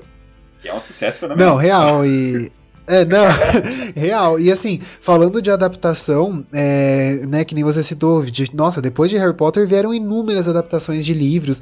Só que, meu, Harry Potter se destaca para mim por vários motivos, não só por ser Harry Potter, Harry Potter e eu ser super fã, mas se a gente pegar, pelo menos para mim, quando eu li os livros, eu definitivamente imaginei aquelas, aquelas personagens daquele jeito ali que os atores são, sabe? Sim, sim, claro, com diferenças na personalidade. Por exemplo, é, a Gina, no, no livro, é uma Gina totalmente diferente da Gina do filme, que é uma pudim, assim, é né? uma banana, assim. A, a Gina é aquela, ai, nossa, o que que eu não, eu não consigo fazer nada, eu sou tão dependente de todo mundo. Fecha meu zíper. Sim, não, e a, a Gina dos livros é, é, basicamente a Hermione que tá no filme, entendeu? E a Hermione do filme, tudo bem, a Hermione no livro também é daquele jeito, e destemida e tal, mas ela não é tão desse jeito quanto aparenta ali, né, no, no filme. Tanto é que nos filmes, as pessoas que não leram os livros falam, nossa, porque a Hermione faz tudo, não sei o quê. Realmente ela faz muita coisa? Faz. Mas tem coisas que não é assim, né? Tem aquela, aquela cena bem, bem popular do. É, da, da Pedra Filosofal, quando eles descem lá no. E, é, pra procurar a pedra e eles encontram lá, caem naquele é, visco, visco do, do diabo, diabo, né? E aí, quem resolve aquilo, aquela situação toda, lembrando qual magia usar e tal, é a Hermione. Mas na verdade, no livro, quem resolve é o Harry, porque o Harry é muito melhor que a Hermione em defesa contra as artes das trevas. Só que o filme passou que a Hermione fez tudo sozinha, e não é bem a assim. até brinca, né? Que nos filmes o Rony ele é muito mais burro, uhum. ele é muito mais alívio cômico. É, e é, é uma coisa assim, realmente. Mas, não, é, não tô falando que, nossa, estragou os filmes. Não, os filmes são excelentes, eu gosto pra caramba. Mas tem essas pequenas diferenças aí. Em aspecto físico, foi um elenco muito bem escolhido. Duas coisas principais que eu vejo que Harry Potter acerta como adaptação que outros filmes não acertam, que é fidelidade à obra original e paciência. Novamente, oito filmes cada um com umas duas horas e pouco, e ainda ficou coisa de fora. Muita coisa de fora. O que uhum. eu comentei foi do. Eu acho que é a Ordem da Fênix, que é o maior livro do Harry Potter, até maior que o último. Ele foi a adaptação, a pior adaptação de todos os livros. Porque você vê, eles deixaram tanta coisa que poderia. Sabe, lançam do, parte 2 desse em vez do, do último. É, eu, não, eu não critico, eu gostei da saga toda, eu gostei dos livros também. Só que esse filme específico, ele precisava ter sido mais explorado, sabe? Eles, eles fizeram uma adaptação bem porquinha dela. É, isso Mas é verdade. É um negócio que eu, que eu comento com a minha prima que é a diferença entre livro e, e cinema. A gente conversa muito isso sobre a, a Pedra Filosofal. Só me corrija se eu, se eu estiver errado, Renan. No filme são três, são três desafios, no livro são cinco, correto? Isso, isso mesmo. E a gente comenta que. Eu cheguei a comentar com ela, ela chegou a me comentar tudo o que acontece no, no livro 1 um, e eu falei, caralho, se for adaptar isso no cinema, o filme vai, vai ficar com 5 horas. E é impossível você vender um filme, um filme de 5 de, de, cinco horas, sabe? Não, com certeza. E eu acho que é aí que. Eu acho que é aí que entra o papel do diretor, que é adaptar querendo ou não, se o livro ele tem muito mais tempo para você introduzir diálogo, introduzir personagem, desenvolver esses personagens. E o filme não tem. O, o filme tem que ser muito mais rápido, dinâmico e tudo mais. Então, o, próprio Senhor dos Anéis que a gente comentou no, no, no, começo, velho, cada livro é um tijolo. Dá, daria pra fazer uma série de cinco temporadas de O Senhor dos Anéis. Não, real, e assim, não, não só isso. É, eu, por exemplo, eu li a, o It, a coisa, né, do Stephen King, que é o Pennywise, o palhaço lá e tal. E, meu, o, é o tijolo do tijolo. Não, é, eu li, eu, eu demorei um, um, tempinho, demorei um tempinho porque o negócio é grande. Mas qual que é o problema? É, esse foi um dos únicos livros que eu li e pensei, meu, o filme é muito melhor. É muito melhor porque no livro o Stephen King, nossa, quando ele vai falar assim, ele vai falar que o céu tá azul, mas ele não consegue escrever que o céu tá azul. Ele começa a descrever que, nossa, aí tipo ele demora um capítulo inteiro de 57 páginas para falar que o céu tá azul, entendeu? E aí começa a cansar, cansar. É diferente. Senhor dos Anéis é igualzinho. Então, Senhor dos Anéis é igualzinho. Exatamente, aí que eu ia chegar. E Senhor dos Anéis é igualzinho. E mesmo assim, o filme, os filmes do Senhor dos Anéis são muito mais longos que os filmes de Harry Potter, são muito mais longos. E isso acaba cansando um pouco as pessoas. Por isso que se você colocar na balança os filmes de Harry Potter, são filmes que faltaram muita coisa dos livros? São, mas o essencial tá ali. Com exceção de um filme ou outro, como foi falado, né, o do, sobre o Cálice de Fogo e tal, teve ali o essencial para você entender toda a história e você ter respostas. E o segundo ponto que eu até havia comentado que Harry Potter acerta é a fidelidade ao material original. Vamos pegar um exemplo aqui, Percy Jackson, que Nossa, o livro e o filme são duas coisas senhora. completamente Ai, diferentes. gente, não, não quero, não quero comentar, por favor, Foi até passa. cancelado. Foi até cancelado. É o que a gente falou que, por mais que eles adaptem algumas coisas, mudem X e Y, a base, o esqueleto de Harry Potter ainda é o mesmo. E eu acho que esse é o principal, eles respeitam o fã. Por mais que eles mudem, adaptem, o fã continua tendo seu respeito. Coisa que muitos filmes não, não conseguem fazer. No Harry Potter, no último, no último livro, tem a Batalha da Molly contra a Bellatrix Mestrande. Ela morre de um jeito diferente, a Bellatrix. Só que como o filme estava na era 3D, precisava ser feito para o 3D, fizeram uma coisa diferente. Então, simplesmente, se eu não me engano, ela morre com a Vada Kedavra. E cai dura. E no filme, ela vira poeira, né? Ela explode. Sim, ela é atingida pelo no- Petrificus Totalis. e a mesma coisa o Voldemort. O Voldemort vira um monte de cinza, né? Voando, cinza, pena, não sei o que é aquilo no, no filme. Por quê? Porque é 3D. Porque é 3D. Então eles quiseram trazer essa, essa tecnologia pra uma coisa. Eu não vou dizer que ficou ruim, não ficou. Ficou bonito de eu se ver. dramático. Isso, ficou dramático. bonito de se ver. Eu acho que ficou muito bom. Só que não é aquilo. Mas assim, isso são adaptações que, mano, eu não ligo. Os personagens morreram. Seria ruim se é, ela não tivesse morrido. Ou então tivesse matado a Molly. Aí ficaria treta o bagulho. Aí Eu acho ficaria essa cena complicado. específica mais dramática, que ao invés de, ah, mo- morreu e, o- e o corpo cai duro no chão, não, ele começa a desaparecer e virar pó. É, é muito mais dramático pro cinema, que é uma coisa muito mais visual. Concordo, concordo, é isso mesmo. E, meu, eu acho, eu acho, né, retomando até uma coisa que foi falada, eu acho impressionante a capacidade que a J.K. Rowling teve de controlar toda a história, né? Para mim, assim, o, o ponto-chave pra entender a história de Harry Potter, pra mim, é o Enigma do Príncipe, que é a hora no livro que eles começam a, a soltar tudo, tipo, nossa, então é isso, é aquilo, e você começa a ficar, meu Deus do céu, agora eu entendi porque que, nossa, tá tudo fazendo muito sentido. E o, o filme do, do Enigma do Príncipe não traz todas essas respostas, mas ele, tra- ele traz as respostas para o que foi apresentado durante o filme. E isso é muito interessante, sabe? Você falar do que foi proposto no, no universo cinematográfico.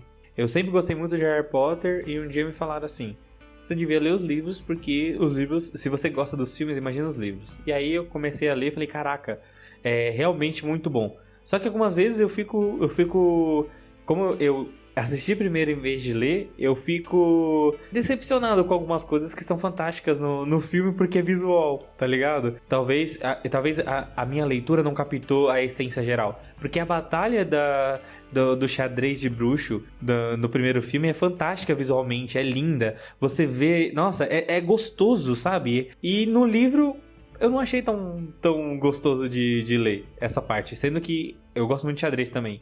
E assistir aquela parte me deu, me deu, me dá tantas lembranças boas que quando eu li o livro pra mim eu falei, nossa, é tão meh, tá, sabe? É tão é, irrelevante, não foi nem tão não foi tão importante quanto foi no, no livro, no, no filme, entendeu? Até porque você vê uma partida de xadrez é, é muito mais diferente do que você lê uma, uma partida de xadrez. Sim, Eu não li o certeza, livro, mas é eu, eu né? tiro o chapéu pra, pra, pra J.K. Rowling que ela conseguiu fazer uma partida de xadrez entendível no livro, tá ligado? E uma partida de xadrez Caralho. bruxo, não é um xadrez Eu normal. imagino, se fosse eu, eu ia desenhar tabuleiro. Se fosse eu, eu ia de, de, desenhar tabuleiro. Foda-se, eu ia, eu ia apelar. A gente percebe como um autor é bom quando ele consegue escrever esse tipo de, de cena de uma forma que, que as pessoas entendam, que as pessoas queiram ler aquilo, sabe? É que nem, uma, é que nem em obras de terror. É, eu gosto muito de ler, né? Sempre gostei muito. E eu sempre gostei muito de terror. Só que eu sempre assisti filmes de terror, ou série. Quando eu comecei a ler livros de terror, eu comecei a pensar assim, pô, legal, a história é bacana, mas eu não tô me sentindo com medo, sabe? Igual eu sinto nos filmes que tem toda aquela ajuda do- da trilha sonora, dos efeitos visuais, é muito diferente.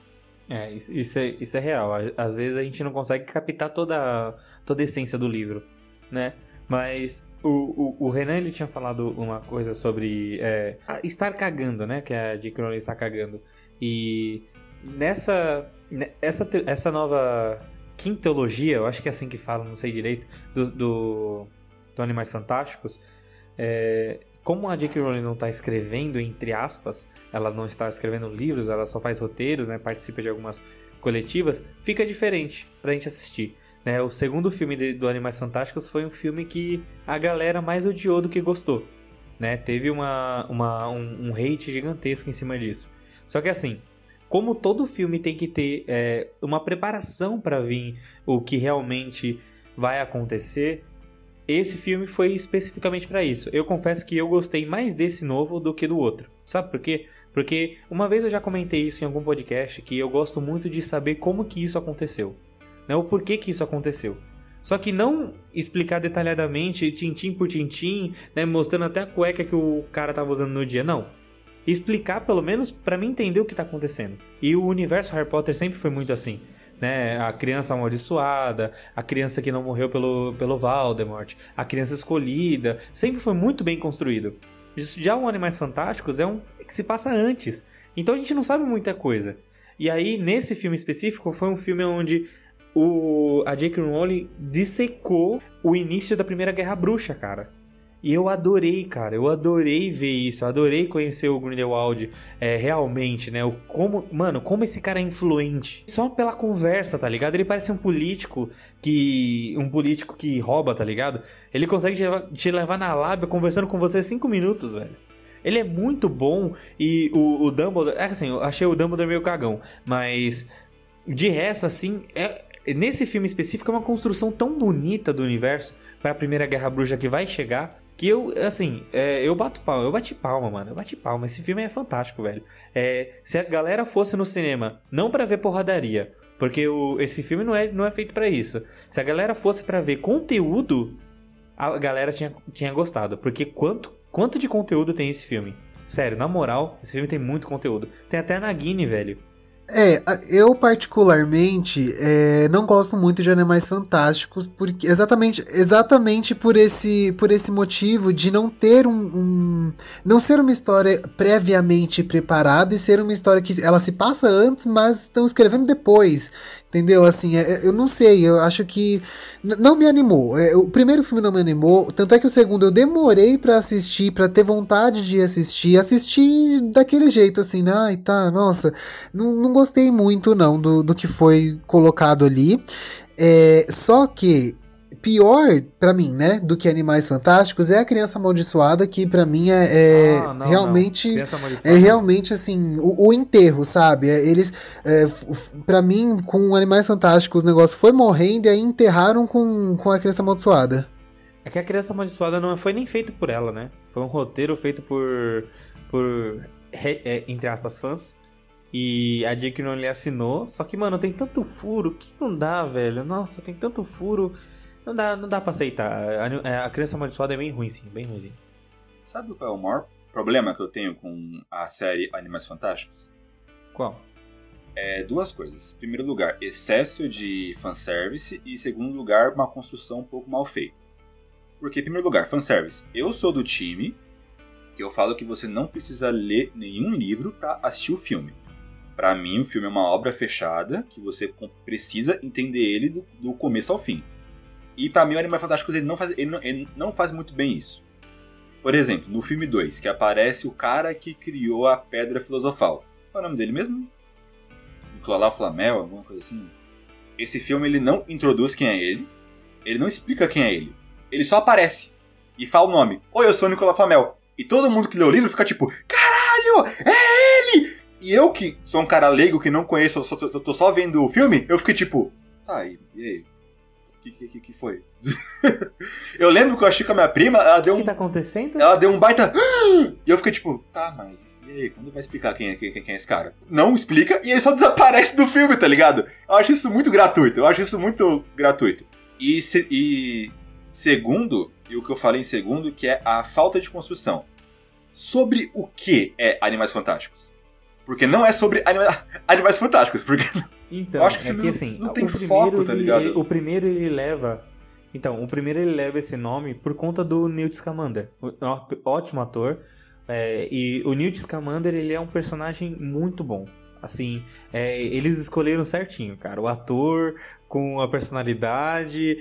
Nossa, é, é perfeito. Eu, eu, é um cara que ele se encontra mais com os animais do que com, com as pessoas, né? Nossa, isso é fantástico. O primeiro, ele é isso. Só que depois eles trocam o foco para, em vez de ser realmente os animais fantásticos, a gente não tá, a gente tá falando de, da primeira guerra bruxa.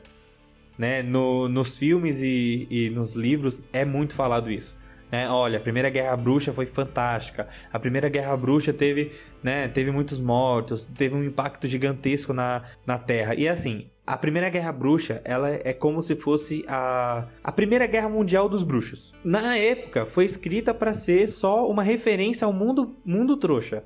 Só que ficou tão grande o universo que fizeram, é, trouxeram para entre aspas a vida, entendeu? Trouxeram realmente para ser reproduzido essa, essa, primeira guerra bruxa, né? Que é a guerra do, do Grindelwald contra os bruxos do bem, né? O Grindelwald é do mal, então é Mas contra o bem. problema, eu, E- eu vejo que meu Eu acho que realmente, por mais que você fale que fanfic não, não é bom, é, isso bem é, fanfic tão, mesmo. é tão, é tão legal, cara. É, é tão legal você. É, com certeza. Com certeza. É você colocar a, a, a McGonagall. a- como é que é o nome dela? É essa mesmo, né? Minerva McGonagall. Minerva. Isso. Você colocar a Minerva ali no filme foi totalmente. tá totalmente desfocado. Gra- não era pra ela estar lá. gratuito, Não é, o, não é o tempo dela. Isso, foi gratuito. Não é o tempo dela. Fizeram até um estudo. Fizeram um TCC sobre isso, falando que ela não teria idade pra estar lá, né? Porque faz muito tempo, né? Ela não seria o que ela é. Só que colocaram ela lá por fanfic, né? Pra trazer público. Foi legal? Foi, mas Fanservice. desnecessário. Não era necessário ter colocado. Todo mundo Fanservice. aqui sabe o, o que eu E- penso do fã. né? Todo mundo aqui sabe o que eu penso. É, O fã tem mais é que se ferrar.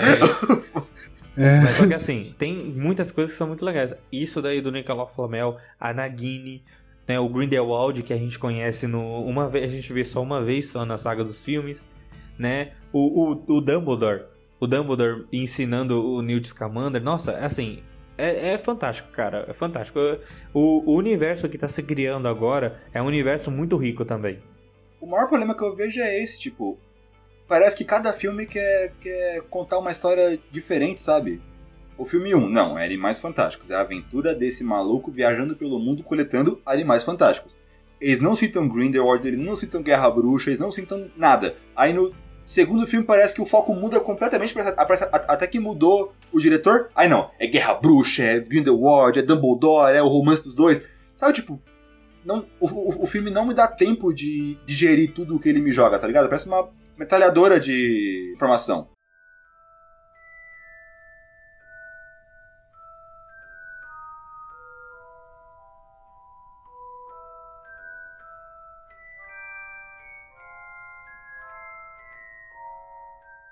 Mas agora que finalizamos novamente, dissecamos novamente mais uma saga gigantesca que revolucionou a história do cinema. Vamos agora para uma saga que não revolucionou muito bem, né? Que podemos dizer que transformou o mercado, que é os nossos amigos carros que viram robôs, os Transformers. Ah, que O seu primeiro filme- que Pior que eu não tinha Entendido. primeiro...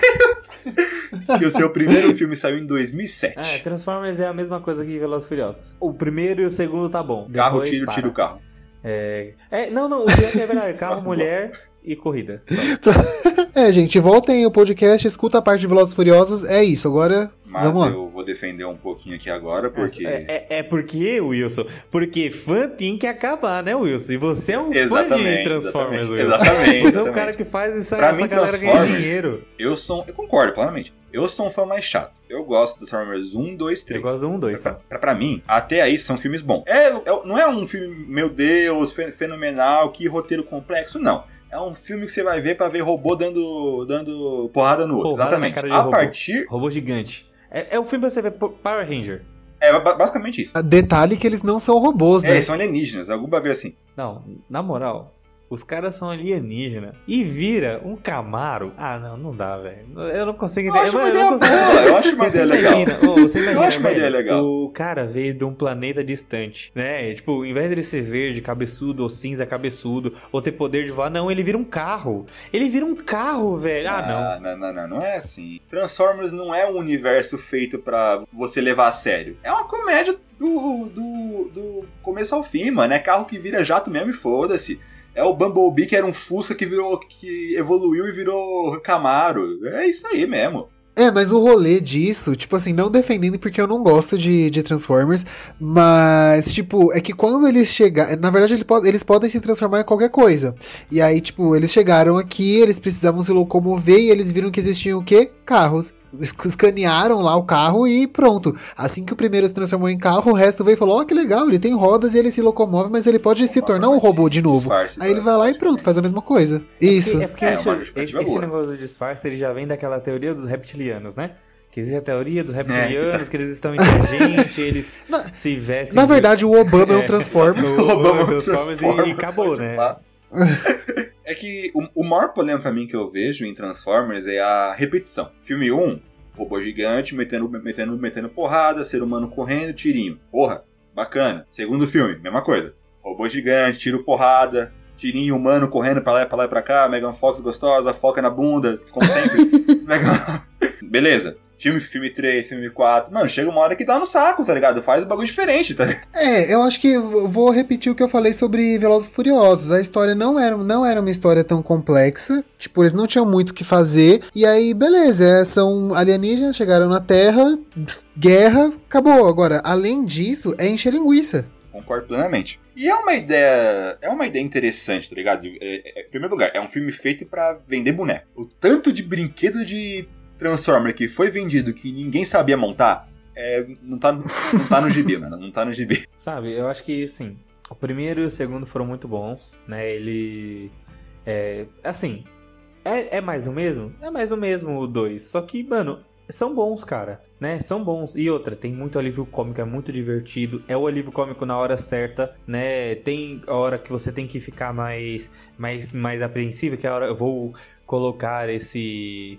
É, como é que é o nome de, daquele. Tesseract? Não é Tesseract. Qual que é o nome daquele negócio? Wilson? Aos Parks. Vou colocar o Allspark no meu peito, Eu adorei. na minha centelha, vou me autodestruir. Tipo, é um negócio que te deixa apreensivo. Porque, mano, quem não gosta do Optimus Prime, né? Mano, quem não gosta, o Optimus Prime é muito legal. E, mano, dublador aqui no Brasil, desculpa, é muito bom também. É Guilherme Briggs. Guilherme Ai, Briggs. Guilherme Eu Briggs ia é falar isso. Guilherme não, mandou um eu, abraço. um- eu ia falar isso, tá? Assim, eu quero, queria um minutinho assim pra falar assim, Guilherme Briggs, olha, o cara, é- ele, ele faz tudo. Ele é tudo, tudo que existe no Brasil. Transformers é o que eu falei. Transformers é bom um e dois, depois começa a virar virar mais muito mais do mesmo, né? E assim começa a ficar cansativo. A gente não quer mais, tá ligado? Tá, tá estranho. Agora tem um tem um robô que é uma lagartixa que tem uma língua gigante que vira mulher. Ela vira mulher como nenhum robô virava mulher, mas esse vira uma mulher. E aí depois tem tem um robô que ele era um ele era um Autobot e na verdade ele é um Autobot que se que se trocou de lado pra ser um pra pra atrair o- os Autobots. Ah, É excesso, sabe, eu, excesso, tan- é excesso. tanto excesso, como isso eu gosto de falar, é tanta gordura. Eu, eu não gosto mais, cara. É, eu assisti um e dois, assisti mais também, só que eu não assisto mais. Eu, eu não. É assim, é, é aquele filme que assim. Eu não vou no cinema pra assistir. Eu baixo pirata também me assisto, porque não, não compensa. Não compensa eu assistir. Na moral, eu, eu não sinto vontade de gastar meu dinheiro com isso. Eu sinto vontade de gastar meu dinheiro com Animais Fantásticos, com Vingadores, né? Eu, eu, eu- eu gasto meu dinheiro com essas coisas, tá ligado? Não com, com mais do mesmo, né? Eu gastei meu dinheiro com, com, com Jogos Mortais, velho. No- novamente, outra franquia de filmes que a gente vai deixar aqui apenas como menção honrosa que se perdeu completamente. Começa a obra-prima do, do cinema de terror, depois. Sabe, nossa, eu gostaria de falar de, um- de, Premonição entra na mesma vibe. Uma, de uma saga rápida, tá? Que é sobre Triplo X. Que o 1, 2 e o 3 foram bons. Eu não sei se vocês já assistiram, mas, mano, Triplo X é muito bom, cara. Triplo X1 é com Vin Diesel, Triplo X2 é com Ice Cub e Triplo X3 é com Neymar, Ice Cub e Vin Diesel. É muito bom, velho. Nossa, é muito bom. O ruim de Triple X é que não vai poder ter, não vai poder ter mais, ter mais filme, né? Porque já foram os três. Verdade. né? Ah, eu não acredito. O Wilson tá todo piadista Olha, eu hoje, acho hein? que esse é o momento. Esse é o momento da gente acabar com isso. Agora, não, não- não temos mais o que falar sobre Transformers, vai ficar muito. Igual Transformers, esse podcast vai ficar muito mais do mesmo. Então vamos para o nosso amigo Jack Sparrow. Não, não, desculpa. Capitão Jack Sparrow. Piratas do Caribe, que o primeiro filme saiu em 2003. Piratas do Caribe é bom. eu já começo com assim minha, minha, meu argumento e acabou. Me faça, me faça desgostar de Piratas do Caribe. Desculpa, Piratas do É Caribe. aquela frase, né? Todos os, os piratas do Caribe são bons, convença-me do contrário. Convença-me do É, convença-me do contrário. Quem porque- concorda, respira. É, quem concorda respira. É muito bom, hein? É. Eu vou debater então. Um, dois, três. Perfeito. Não tiro, não coloco defeito, não tiro nada, é isso aí. Depois o quatro. hum, É aquele negócio que a gente já falou. Acabou, não tem mais história pra contar. Estica! Estica! Ah, eu, eu acho que assim, tem um pouco disso também. Tá? Deveria ter acabado no 3? Deveria, porque foi uma saga muito boa. Né? O primeiro filme fala do, do, do pirata Jack Sparrow, que é um pirata que não tem uma, tem uma, não tem uma fama muito boa. Né? Ele acha que todo mundo conhece ele, mas ninguém conhece ele de verdade. Mas o- os grandes navegadores, realmente, os grandes piratas, realmente conhecem. Né? Que é o David Jones, que é o Barba Negra, que é, o- é o Barbossa. Então, sim, é, o Jack Sparrow, ele é um cara que, mano, é um cara que é à frente do seu tempo, cara. Ele é um. velho, ele é um pirata que ele sabe fazer parkour, mano. É muito estranho, velho. É muito bom. É, É, Ah, e uma curiosidade, vocês sabiam que não era pro Jack Sparrow ser daquele jeito todo maluco e alterado que ele é, que, que, que ele foi? e seria horrível. No começo, a Disney ela, ela queria um, um herói muito mais tra- tradicional. Aquele herói romântico que mata o vilão e beija a mocinha. Só que quando o Jack Sparrow chegou pra, pra gravar daquele, daquele jeito, todo loucão, parecendo chapado, eles ficavam se olhando, tipo, caralho, será que vai dar certo? será que. E realmente deu. Mas, eu, eu, eu gosto não, realmente deu, deu muito certo. Ele é, ele, é um, ele é um ótimo ator. Ele é sempre o mesmo, mas eu gosto do ator. Meu, na verdade, eu acho assim, de verdade, é, tenho lá meus, né, meus contras a pessoa do de quem ele é, né, o Johnny Depp e tudo mais, mas ele pra mim ele é um dos atores mais brilhantes do mundo, assim, de verdade. Eu já assisti muitos filmes dele e ele pra mim ele arrasa num nível que eu não consigo descrever, assim, é aquele filme que ele fez aquele Sweetney Todd e o barbeiro Barbeiro da rua, alguma coisa, né? É, meu, incrível, incrível de verdade. Ao lado de quem? Helena Bonham Carter, que também tá Ah, lá como bela ela- atriz. Aliás, olha, Ela é fantástica. Helena faz tudo também. É, e, meu, eu acho Piratas do Caribe. Concordo com tudo que foi dito. É, é realmente. O negócio é. O primeiro, o segundo, terceiro, uau, vamos lá. Só que a história acabou, esticou, esticou. Porém, eu não acho que sejam filmes ruins. Mesmo esses aí que usaram só pra esticar, eu não acho que sejam filmes ruins. Só não são tão bons quanto os primeiros. Mas assistíveis. Já assisti algumas vezes. Não vou dizer quantas, mas assisti algumas vezes. É, mesmo esses ó, os filmes que então- o pessoal acha que são ruins. Um, dois, três, como eu tava falando, é uma saga, né? É uma saga que, que é bem legal, que é a saga do, do Jack Sparrow tentando ser famoso, né? Ou ser imortal. Né? Ele só- brinca bastante isso no 1. Não só o Jack Sparrow, é, é o, é o trio. É o Jack Sparrow, o William e a Elizabeth. É, só que o problema do. É é que assim, é, eu gosto dos atores também que faz o, o William e a Elizabeth. Só que o problema deles é que eles estão ali pra ser um casal romântico. E isso não me.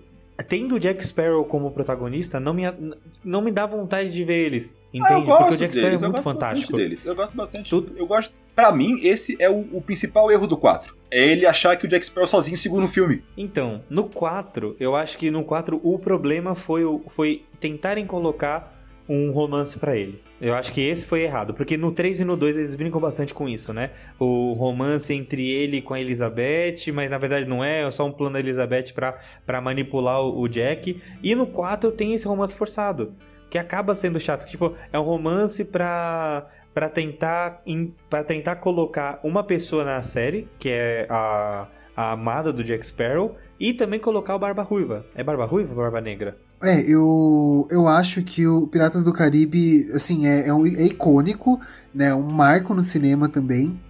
E rolou, infelizmente, essa questão aí de quererem fazer mais filmes, mas quando que foi que trocaram o dublador do Jack Sparrow, né? É, eu acho que. Último Ai, não lembro, não vou lembrar qual, filme. qual filme que foi. Uhum. Foi no último, né?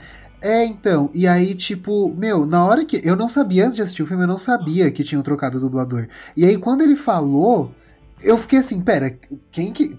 A boca do Jack Sparrow mexeu, mas não foi ele que É, a falou. muito. Não, não é né? Possível isso. Pra mim, o filme acabou aí. Tipo, depois eu fui me acostumando e até ficou legal. Mas né, neste momento, eu fechei a cara e falei, o que, que, que está acontecendo nesse cinema? A gente fica bem triste quando isso acontece, né? Porque eu, eu gosto mais de assistir dublado, né? É, até, até algumas vezes eu assisto legendado a alguns filmes, mas depois assisto dublado pra pegar algumas piadas que eu deixo passar. Que nem eu assisto, eu gosto muito de Rick Morty. Eu assisto Rick Morty quando lança, né? Eu acompanho e ele lança em inglês. Eu assisto Rick Morty quando lança e depois assisto dublado pra pegar algumas piadas. E depois eu fico no dublado, eu não volto no no, no inglês porque é, o inglês tem muita piada deles lá. E aí quando eles trazem pro Brasil fica fantástico. É, então, assim, tu- tudo que eu assisto legendado, depois eu assisto em português. E o Piratas do Caribe, se eu não me engano, eu fui no cinema também assistir esse último e foi legendado. Porque acho que só tinha essa sessão. Então eu não, não me liguei nisso, né? Eu só me liguei depois que eu assisti. Mas assim, eu gostei muito da Vingança do Salazar. O Salazar, mano, o Javier Bardem, ele é um ator fantástico. Fantástico. Ele e o Jeff D. Morgan, que são tipo uma, uma cópia um do outro, eles são fantásticos. É, e eu gosto muito de ver o Javier Bardem e ele faz um papel muito bom. Velho, toda, todo aquele CGI do cabelo dele voando, dele ser meio que um zumbi ali. Nossa, é tão fantástico, cara.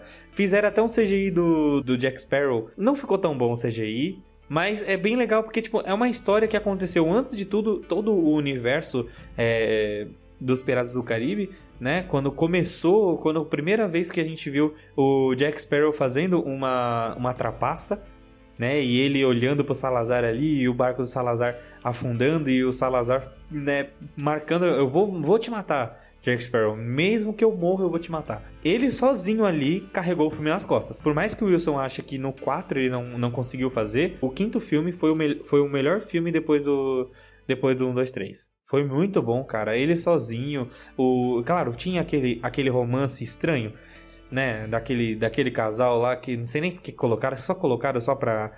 Ah, pra fazer. É pra aquele encher linguiça, porque, de mano, só romance o. Todo mundo acha que é assim, mas não é. É, é. Não é, não faz mais. É, romance só vem de comédia romântica. É só pegar o- os filmes da Marvel mais antigos. Todo herói tinha que ter um par romântico. É, eu, eu acho que, meu, é, tudo isso que vocês falaram é super real, concordo pra caramba. E eu acho que assim, o Jack Sparrow é, um- é aquele tipo de, de personagem que foi criado e, e, meu, ele tomou conta do filme em todos, todos os filmes que tiveram, porque eu digo assim, por mim, né? Quando eu vou assistir Piratas do Caribe, a primeira coisa que vem na minha cabeça é: vou ver o Jack Sparrow. Porque eu acho ele uma personagem incrível e fantástica, assim, de verdade, que chama muito mais atenção do que o resto do filme como um todo. Né, é, para mim ele é uma, é uma figura muito icônica, não só de dentro do filme Piratas do Caribe, mas é, quando a gente pensa em personagem icônico, assim, já me vem na cabeça ele por tudo, sabe? Tanto pela personalidade, quanto pela, pelas piadas que ele faz, porque eu acho ele muito engraçado, é, quanto pelo, pelos trejeitos, pelos comportamentos, pela roupa. Toda vez que eu vejo um cosplay do, do Jack Sparrow na, nos eventos, eu fico assim, meu, que fantástico, sabe? Assim, porque a, a roupa dele é uma coisa tão cheia de detalhes, né? Se, toda vez que eu assisto o filme, eu vejo uma coisa diferente ali. E eu assisto bastante porque eu gosto. Toda vez que eu falo de Piratas do Caribe, eu tenho vontade de assistir de novo. Eu já tô com vontade agora. E, O e eu acho muito ele bom. novamente apresenta aquela característica que a gente já havia comentado antes, que é. E eu acho que ele é o que mais apresenta. Ele não é o herói. O Jack Sparrow, pra mim, ele é o cara que mais penca pro lado de, de vilão dessa lista. Se você parar pra pensar, ele quase nunca fez um ato herói. É, é que eu acho, eu acho que tem, tem uma pe- pequena diferença, assim, né? Quando a gente fala de. Ele não, ele não é um herói, mas ele também não é um vilão. Ele é o Deadpool. eu só acho que ele tá, tipo, dane-se, entendeu? Assim, eu. Sabe, ele é um anti-herói. É, é, mais Ele é um ou anti-herói. menos. E eu não sei. É, eu não sei se ele chega a ser um anti-herói, porque eu acho, na minha cabeça, o anti-herói pensa muito na questão da justiça. Enquanto um herói, tipo assim, ah, o cara foi lá, explodiu esse prédio inteiro, matou todo mundo, o que, que o herói vai fazer? Ah, não, vamos capturá-lo, vamos prendê-lo, ele precisa receber uma punição, mas tudo bem. Agora, o anti-herói ele vai chegar e falar assim: meu, eu vou dar um tiro na cabeça dele, eu vou explodir a cabeça dele. Agora, o Jack Sparrow não pensa nisso, ele pensa assim: ai, meu, dane-se, não mexeu na minha vida, foda-se, vai, faz o que quiser, entendeu? Ele é o mais Então. neutro possível. Só que, só que no, no 1, 2, 3, no, no, no 1, 2, 3, ele cria um vínculo tão grande com o Will e com a Elizabeth que ele acaba fazendo, ele acaba priorizando o, as pessoas do que a vida. Ele cria um vínculo, só que ao mesmo tempo não. Porque ele manda o Will pra morte pra, pra pagar a dívida dele com o David Jones. Sim. Só que ao mesmo tempo que ele faz isso, ele tá protegendo a Elizabeth. Entende? Tipo, é, é, é que assim, ele, ele meio que. é, a minha visão é que ele confia demais no potencial dos outros. Então, ele mandou o Will lá pra, pra, pra fazer isso porque ele sabia que o Will ia encontrar o pai dele, que era a coisa que o Will mais queria, e além de encontrar o pai dele, eles iam dar um jeito de fugir dali. Né? E lembre que o plano do, do Jack Sparrow era ser imortal desde o começo. E o, e o que, que ele mandou lá? Ele mandou lá pra saudar, mas ao mesmo tempo o, o Will Turner levou a- chave eh, pra achar o baú do David Jones, pra estourar o, o coração dele, pra ele virar o David Jones, né, entre aspas. É porque ele queria ser imortal. Por mais que ele queira é, ser sempre em prol de si, ele pensa também nos outros. Né? Eu acho que ele mais se considera um, Eu um anti-herói aí. concordando com o Henrique no final. No 1 e no 2, você até pode dizer que ele é muito neutro. Ele é é só pra ele e já era. Mas no 3 ele faz um ato muito heróico, que o Will ele ia morrer e ele faz o Will estourar o coração pra ele virar o novo David Jones. Isso é um ato muito heróico. Sendo que isso era o que ele queria desde o começo. Ele queria ser É. imortal. Ele abriu mão do, da, da coisa que ele mais queria, que era ser imortal só pra salvar o amigo dele. Eu acho que no final a gente pode dizer que ele é um, É, anti-herói. No começo não. É, não, é verdade. E, e assim, aí eles fizeram quatro também com o tema de imortalidade e que foi ruim. Aí eles viram, mano, o Jack Sparrow não vai mais ser imortal nem nenhum. Manda ele aí fazer coisa aí que é mais legal. E aí fizeram o Salazar, que é o Salazar que tentando matar ele. É o único que não tem tema de, de busca de imortalidade e é fantástico, cara. Ele- e, e deu público Eu também. queria destacar a excelente trilha sonora do, do filme. Não só o tá, tá, tá, como também a música que os, escra- que os prisioneiros cantam no começo do, do 3. Nossa, sim.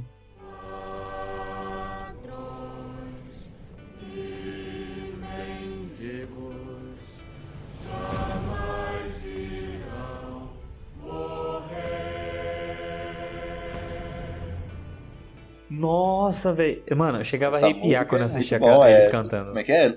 Ladrões e mendigos não, nunca vão morrer. Essa cena é. Ele já, já arrepiava caramba. A trilha sonora, num geral, é incrível. Sim, não, isso é verdade. E a- as coreografias, as coreografias também da- do movimento das personagens Nossa. é muito bem bem feito. Nossa, aquela cena, acho que é no primeiro filme, né? Que o, o Jack foge dos, dos guardas e ele começa a pular de navio em navio. Aí ele segura numa corda, sai se pendurando. Meu, aquela cena é fantástica. Sabe qual que, qual que é a cena melhor? A luta do, do Will Turner com o Jack Sparrow Nossa. com o Eles estão Comodoro. naquele bagulho que gira. Aquela roda. Putz, é, Toda hora acontece um negócio cena. diferente. Eles estão lutando, aí corre, aí aparece uma roda gigante, aí entra, entra na roda, aí eles caem no mar. É Sim. muito. É uma Sim, loucura é, do caramba. vamos, vamos aplaudir aí a movimentação, Nossa, é a cena. coreografia criada, a ambientação. Parabéns pro coreógrafo. Sim, muito bom. Então, agora, infelizmente, nosso podcast está chegando ao fim. A gente adoraria falar mais, a gente poderia ficar três horas falando aqui, só que se tiver quatro horas ninguém vai ouvir esse, esse podcast. Então vamos encerrar por aqui. Eu queria agradecer novamente o, o Renan por ceder parte do seu tempo para conseguir participar do nosso podcast. Olha, como eu disse, é um prazer falar de coisa que eu amo, entendeu? Eu fico muito empolgado. E é o que o Will falou. Olha, se a gente pudesse, a gente ficava aqui. Vamos fazer uma live de cinco dias falando sobre coisas. Então é isso. Para você que está ouvindo nosso podcast agora, o último aviso: compartilhe o máximo que você puder. Manda no grupo do Zap, compartilha no Face, no Twitter, no Instagram, no Tinder. Sei lá, compartilha para todos os seus, os seus amigos, cria conta fake só para ouvir o podcast de novo, porque é isso que ajuda a gente a crescer.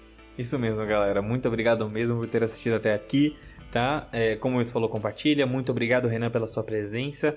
Não esqueça também de favoritar. Lembrando que nós, nós temos nosso podcast em várias, em várias plataformas, em todas as plataformas possíveis. E também agora a gente está começando a expandir para outras, outras plataformas, mas ainda estamos começando. Também temos nossa página do Face, que a gente vai deixar no, nos, comen nos comentários, não, né? Porque podcast não tem comentário. Mas a gente vai deixar na descrição aí, se vocês quiserem seguir a nossa página no Face. Lá a gente fala quando que a gente tá gravando, né? Se vocês quiserem alguns temas também, vocês podem comentar lá. E isso pode. E críticas, né? Críticas construtivas, né? Se você só quiser falar mal da gente, o importante é que você tá assistindo. Muito obrigado, viu? É isso aí, gente. Muito obrigado. Muito obrigado pelo convite. Muito obrigado por estar aqui, por vocês estarem ouvindo. É isso aí, galera. Agora eu só tenho mais uma coisa para dizer: mal feito, feito.